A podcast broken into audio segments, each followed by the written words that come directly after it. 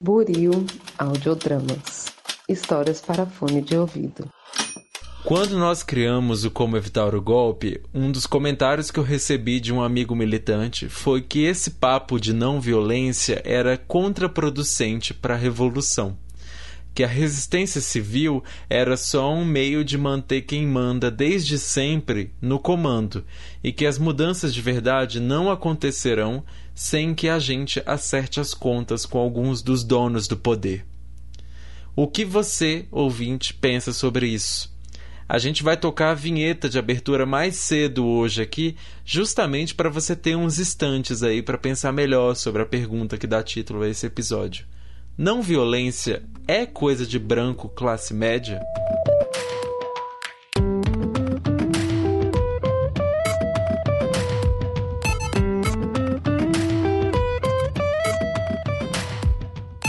Quem acompanha a gente por aqui sabe que a maioria dos episódios do nosso ensaio sonoro acompanha trechos do livro do Richard Taylor, que é a nossa bibliografia principal. Mas hoje não. Esse problema da posição social, da não violência, não é trabalhado por ele. Mas em um contexto como o brasileiro, esse é um assunto que merece nossa atenção. Não vivemos no mundo encantado da Barbie, em que tudo está na paz, harmonia e em notas agudas de canções pegajosas. O Brasil grita, e alto. Como falar de manifestações pacíficas em um contexto que a paz é quase um desrespeito com a inteligência de quem sofreu tanto? Eu sempre penso em um texto de Marcelino Freire, um escritor brasileiro contemporâneo, quando falamos sobre as pessoas que a paz escolhe e como ela exclui boa parte da população. O poema é do Marcelino, mas a melhor interpretação é da Naruna Costa, uma atriz que tomou para si esse texto em um registro de 2011. Nos links desse episódio, vamos deixar a interpretação completa da Naruna Costa para o texto Da Paz. O texto foi gravado em um sarau da periferia de São Paulo, então o áudio ele tem um pouco de ruído, mas a mensagem supera e muito isso. A paz é muito falsa. A paz é uma senhora que nunca olhou na minha cara. A paz não mora aqui no meu tanque.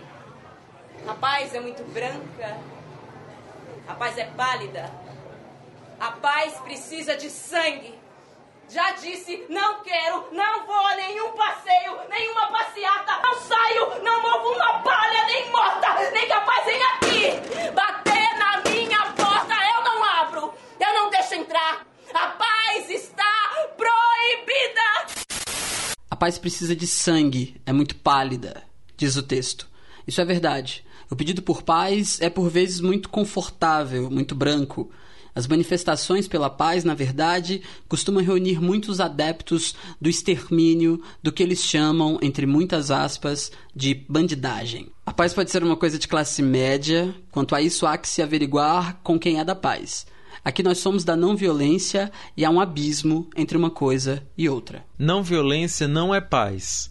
Quando definimos a não violência no episódio 4, passamos um pouco por isso.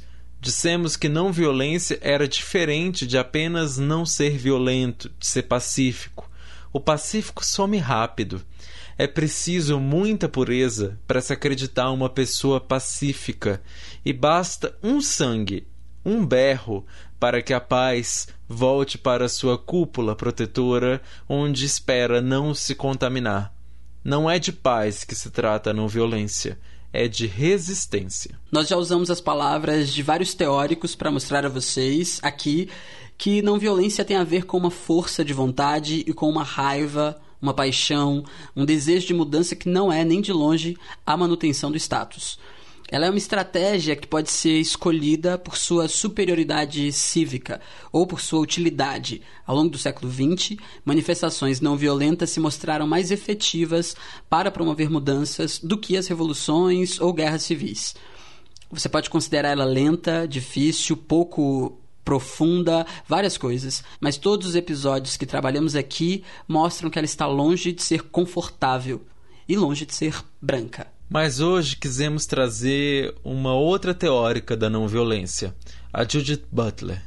Aqui não temos trabalhado tanto com textos acadêmicos. Nossa ideia é fazer compreensível e coletiva a construção de uma resistência ao golpe. mas a Judith Butler é uma figura que ultrapassou os limites da academia tem um tempo já. O papel fundamental que ela teve na formação da teoria queer e do feminismo a tornou amada e odiada em todo o mundo. Enquanto muita gente ainda luta para entender o que ela escreveu no início dos anos 1990 sobre a performatividade de gênero, o trabalho dela continuou avançando. Ela passou a estudar as vidas precárias e como a ausência do Estado atingia todas as pessoas que não tinham os cuidados mínimos. E aí acabou chegando na não violência, tema dos seus trabalhos mais recentes. Em um artigo publicado há três anos, era isso que Butler falava sobre a não violência. Abre aspas. Precisamente porque as pessoas são formadas pela violência, é que elas têm a responsabilidade de não repetir a violência da própria formação nos outros. Precisamos entender que em determinado ponto da vida atuam condições normativas pelas quais os sujeitos são produzidos e que posteriormente, em outro período da sua trajetória, elas passam por rupturas em relação a essas condições. A não violência, quando e onde ela existe, implica no monitoramento da tendência da raiva acabar emergindo como violência. Como tal, a não violência é uma luta, se constituindo assim uma das mais difíceis tarefas éticas da psicanálise clínica e da crítica psicanalítica da cultura. A não violência não é uma virtude, uma postura, ou menos ainda, uma série de princípios que devem ser aplicados universalmente mostra, ao contrário, a posição estagnada em conflito de um sujeito que está magoado, zangado, disposto à retribuição violenta e ainda assim lutando contra esta ação, muitas vezes causando dor por conta deste agir contra si mesmo. A luta contra a violência aceita que a violência é uma possibilidade que se tem e da qual se escolhe, ainda assim, abdicar. Fecha aspas. Já falamos aqui, não custa repetir. Agora, à luz do que Butler nos trouxe, é preciso muita força de vontade para não ser violento. Uma mulher que passou por tudo que a personagem do texto da Paz de Marcelino Freire passou, ela pode, deve, merece usar a violência. Se ela usa a não violência, ela o faz como uma escolha de resistir, de mostrar que é mais dura na queda e que não se destrói, que seus princípios são mais fortes de que seu corpo. Se acabar escolhendo a violência, nós entendemos. A revolta é válida e necessária, mas também pode ser mais produtiva e efetiva se respeitar os limites da resistência civil e também imageticamente mais poderosa é que pode ser precipitado acusar a não violência de ser coisa de classe média. Os exemplos que mais citamos aqui, Gandhi e os revolucionários da Rússia, estes são movimentos populares encabeçados por pessoas pobres, por lideranças de um espectro social que vai muito além das elites ou da intelectualidade. Aqui citamos Butler, poderíamos ter citado Jesus ou o combate aos opressores de Paulo Freire. É possível usar outras armas que não sejam agredir ou tirar a vida. Isso não é fácil. O impulso ao ódio está em todos nós, mas resistir a ele é uma força que não vem dos mimados que querem apenas postar suas melhores fotos na passeata, quase como um esquenta para balada. A não violência não foi proposta por eles, ela veio de quem, apesar de todas as justificativas para destruir fisicamente o inimigo, escolheu acabar com ele moralmente. E a destruição da ideia é mais trabalhosa que a destruição do homem. Envolve administrar a raiva, deixar ela ali sempre guardadinha, cultivada. E, em vez de gastar tudo de uma vez só, tirar do ódio as forças para se manter fiel a si mesmo.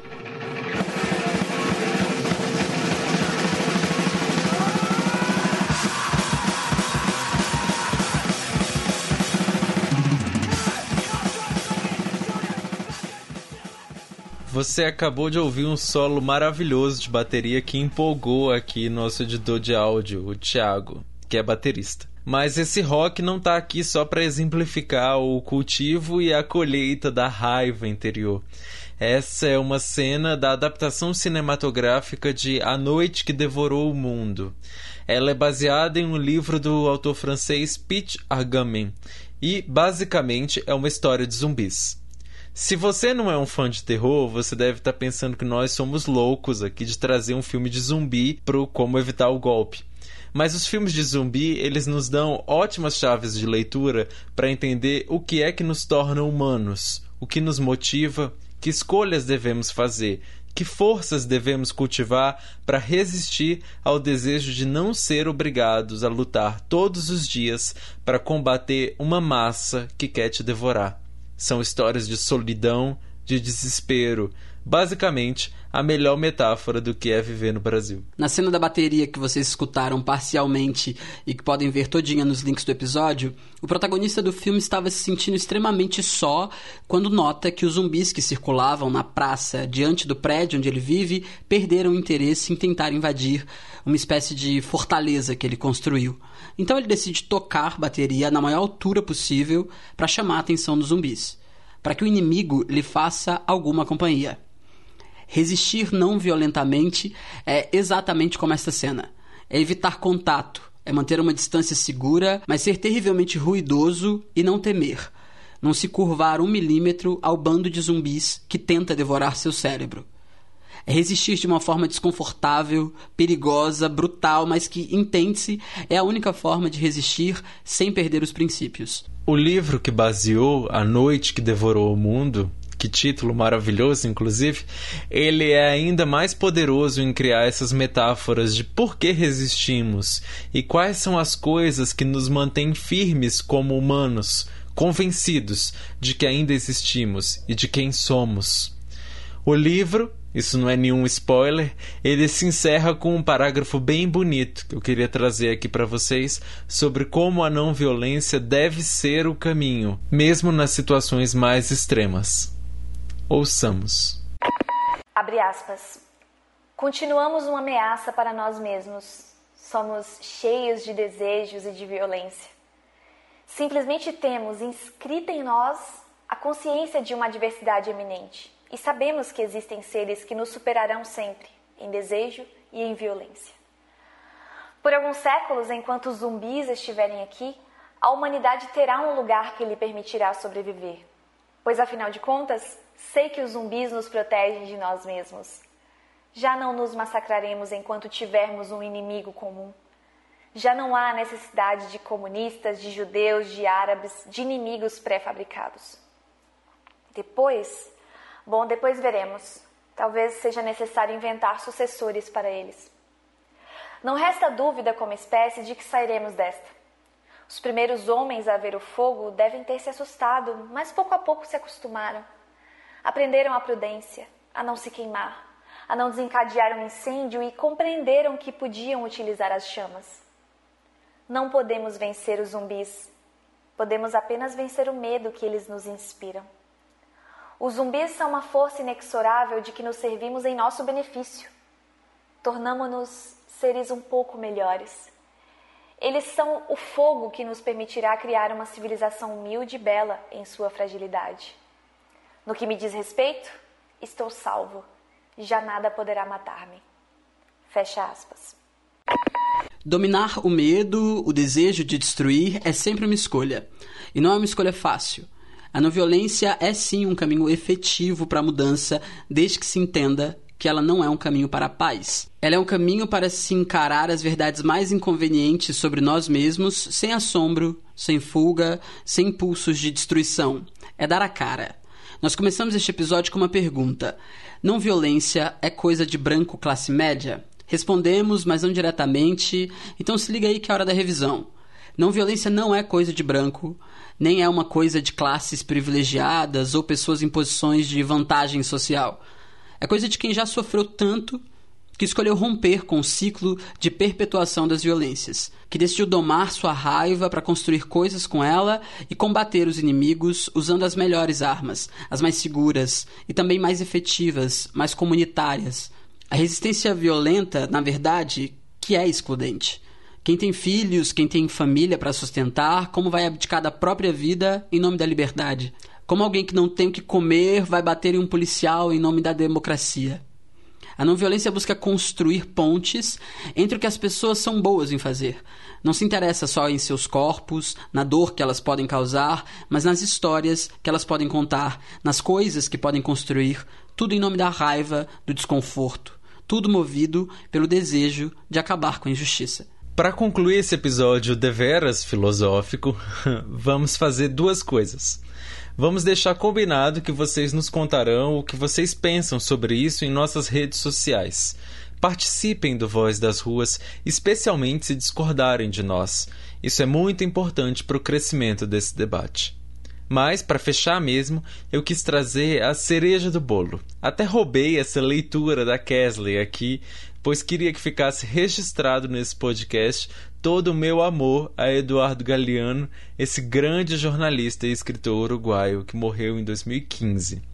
No pós-fácil da segunda edição de As Veias Abertas da América Latina, seu livro mais famoso, ele nos dá um exemplo vigoroso sobre como a luta não violenta é poderosa e criou mudanças muito importantes nas dinâmicas sociais aqui da nossa América Latina a partir da luta do povo.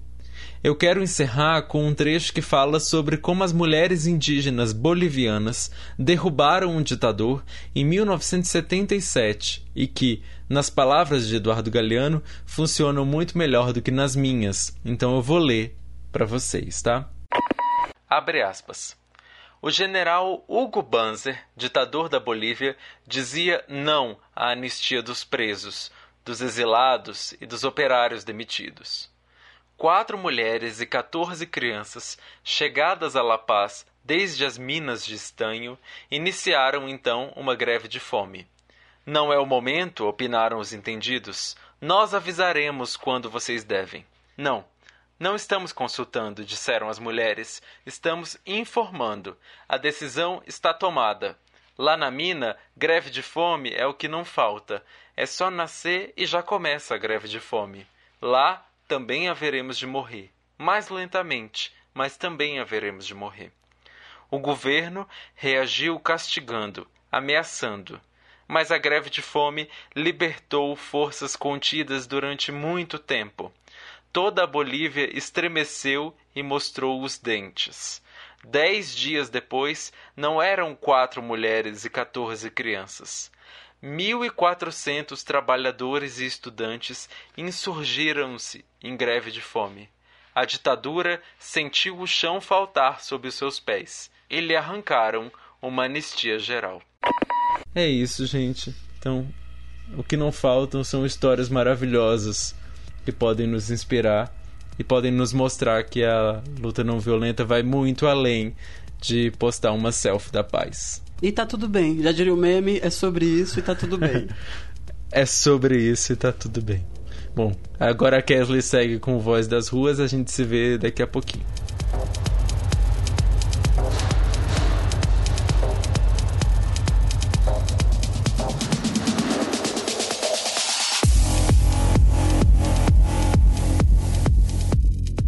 Voltamos com mais uma edição do Voz das Ruas dentro do nosso debate sobre como evitar o golpe.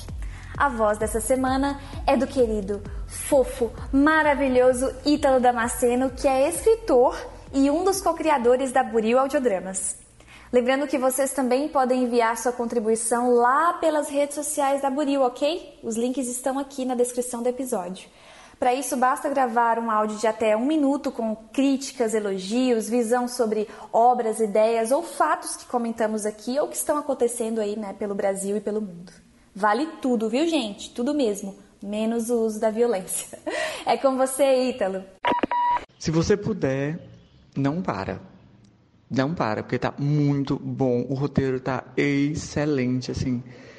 Não, os inserts do, do Abu Janra, minha Nossa Senhora, a construção dos, dos argumentos, as apresentações, é, é, das informações, dos capítulos, meu Deus do céu, tá muito, muito, muito, muito, muito bom.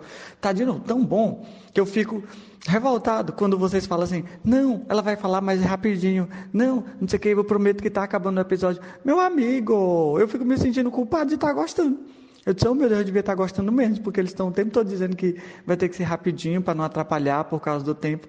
E eu estou gostando tanto que eu estou pouco me importando, assim, podia ter uma hora e meia, porque é uma, uma, uma análise aprofundada, é a apresentação de, de informações que realmente importam, que a gente tem que saber, que a gente tem que gastar tempo para ouvir. Inclusive, eu acho que muito do que a gente está vivendo é porque a gente estava sempre na correria, naquela coisa da, da, das palavras, assim, quando usa o, o poema das palavras, é, é, as palavras estão perdendo sentido também porque a gente não gasta tempo para parar e pensar realmente nelas, no significado delas, por isso que elas são roubadas. Os símbolos são roubados por causa disso, porque as pessoas não param um tempo para decidir o, o, o, significado das coisas. Entendeu? Então, é, é, é para mim não é um problema, nunca é um problema. Eu, eu juro, eu, eu, digo isso porque eu não conheço um podcast que fica se desculpando porque, por causa do tempo que leva, entendeu? Nossa, Ítalo, isso é muito verdade, muito mesmo. Nossas lutas, palavras e símbolos vêm sendo roubados, cooptados, né? Dia após dia. E, e pior, nós só nos damos conta quando já os perdemos. A luta feminista e antirracista, por exemplo, vem se transformando dentro do capitalismo em marketing para vender carro, cerveja, cigarro e refrigerante. A luta social foi cooptada pelos neoliberais para garantir que eles se perpetuem no poder. Né? O auxílio emergencial está aí e não nos deixa mentir. O mesmo em relação ao welfare state europeu ou ao socialismo de mercado chinês. E, e, essa correria, isso é muito doido, né? Não se dá à toa. Ela é consequência do mesmo sistema que nos consome enquanto consumimos suas mercadorias de forma cíclica, sem conseguir prestar atenção que, se Bolsonaro, o cara que negou a vacina pra gente e tirou a vida de milhares de brasileiros, está nos dando algo é porque temos direito a muito, muito mais. É uma armadilha, né? Pronta e acabada, contínua, muito perigosa e que precisamos entender, né? Entender principalmente e decidir entre usá-la a nosso favor ou sucumbir enquanto nos deleitamos na ignorância abençoada proporcionada pela famigerada pílula azul. E não por coincidência, hoje me despeço do podcast e do Voz às Ruas por conta dessa mesma correria. Gente, eu preciso muito escrever o TCC da minha pós e nossa, tá tudo tão corrido. São tantos prazos, projetos e obrigações que a gente acaba se perdendo um pouco, né? Perdendo o fio da meada. E é por isso que eu serei eternamente grata ao Bruno. Muito obrigada, Bruno, pelo convite a me retirar da rotina e a pensar com um pouquinho mais de cuidado sobre o que está acontecendo no país hoje. Obrigada também ao Renan pelos comentários maravilhosos e pelo grande aprendizado. Vocês dois são fodas! Muito obrigada. Aos ouvintes, o meu abraço. E bom, a gente se encontra por aí, né, pessoal? Me sigam lá no Instagram, Cassalinha Atrevida. E eu vou deixar para vocês aqui minha última contribuição, tá? Vamos lá. A polarização, gente, a famigerada polarização, não é uma escolha ela é uma realidade dada e com a qual precisamos lidar. A história da humanidade, como colocaram Marx e Engels, é a história da luta de classes, pelo menos aqui no Ocidente. A divisão social já estava aí quando nós nascemos. E durante a vida, e independente do sistema econômico, concebemos por meio do uso da razão a liberdade de escolher entre lutar contra as opressões ou conviver de forma amigável e pacífica com elas. Se você é oprimido, essa escolha interna é sua e ninguém pode te tirar isso, ninguém. Porque o que está em jogo é, acima de tudo, a sua sobrevivência. Permanecer vivo sendo mulher, trans, negro ou pobre já é um ato de resistência. Não vamos te julgar se sua escolha for a convivência pacífica com as opressões. Mas, ao contrário, se você for homem, hétero, branco ou rico, ah, nós vamos te julgar assim. Nós vamos te julgar, sabe por quê? Porque é você quem oprime, meu querido, e não tem como você fugir disso. Aham, uhum. Isso é um chamado à reflexão e à postura de quem oprime frente às opressões. Ai, gente, que saudade que eu já tô de vocês. Olha, um abraço bem apertado em cada um de vocês que nos ouve, aos meninos que tocam esse projeto maravilhoso e hasta la vitória sempre. Um abraço, meus amores, até mais.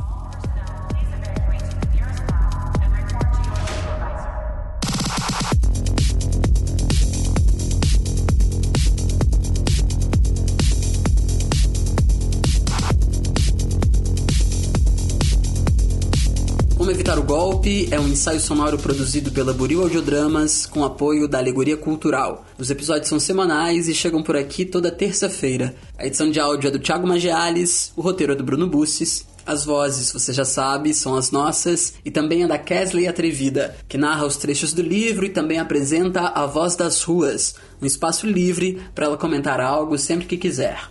Você pode contribuir com a Voz das Ruas também. Mande um áudio para nós no Instagram da Buril Audiodramas com seu comentário.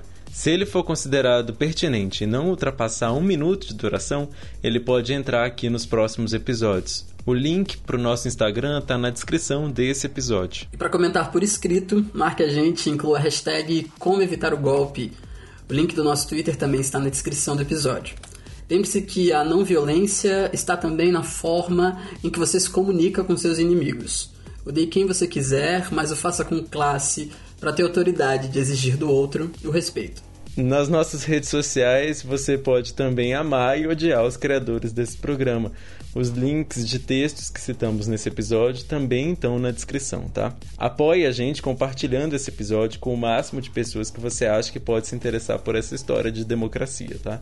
Inclusive se for para detestar a gente tremendamente. Democracia é feita de haters. E fiquem ligados, já preparem as carteiras. Quem sabe a gente não lança um apoia-se para financiar a expansão desse debate aqui.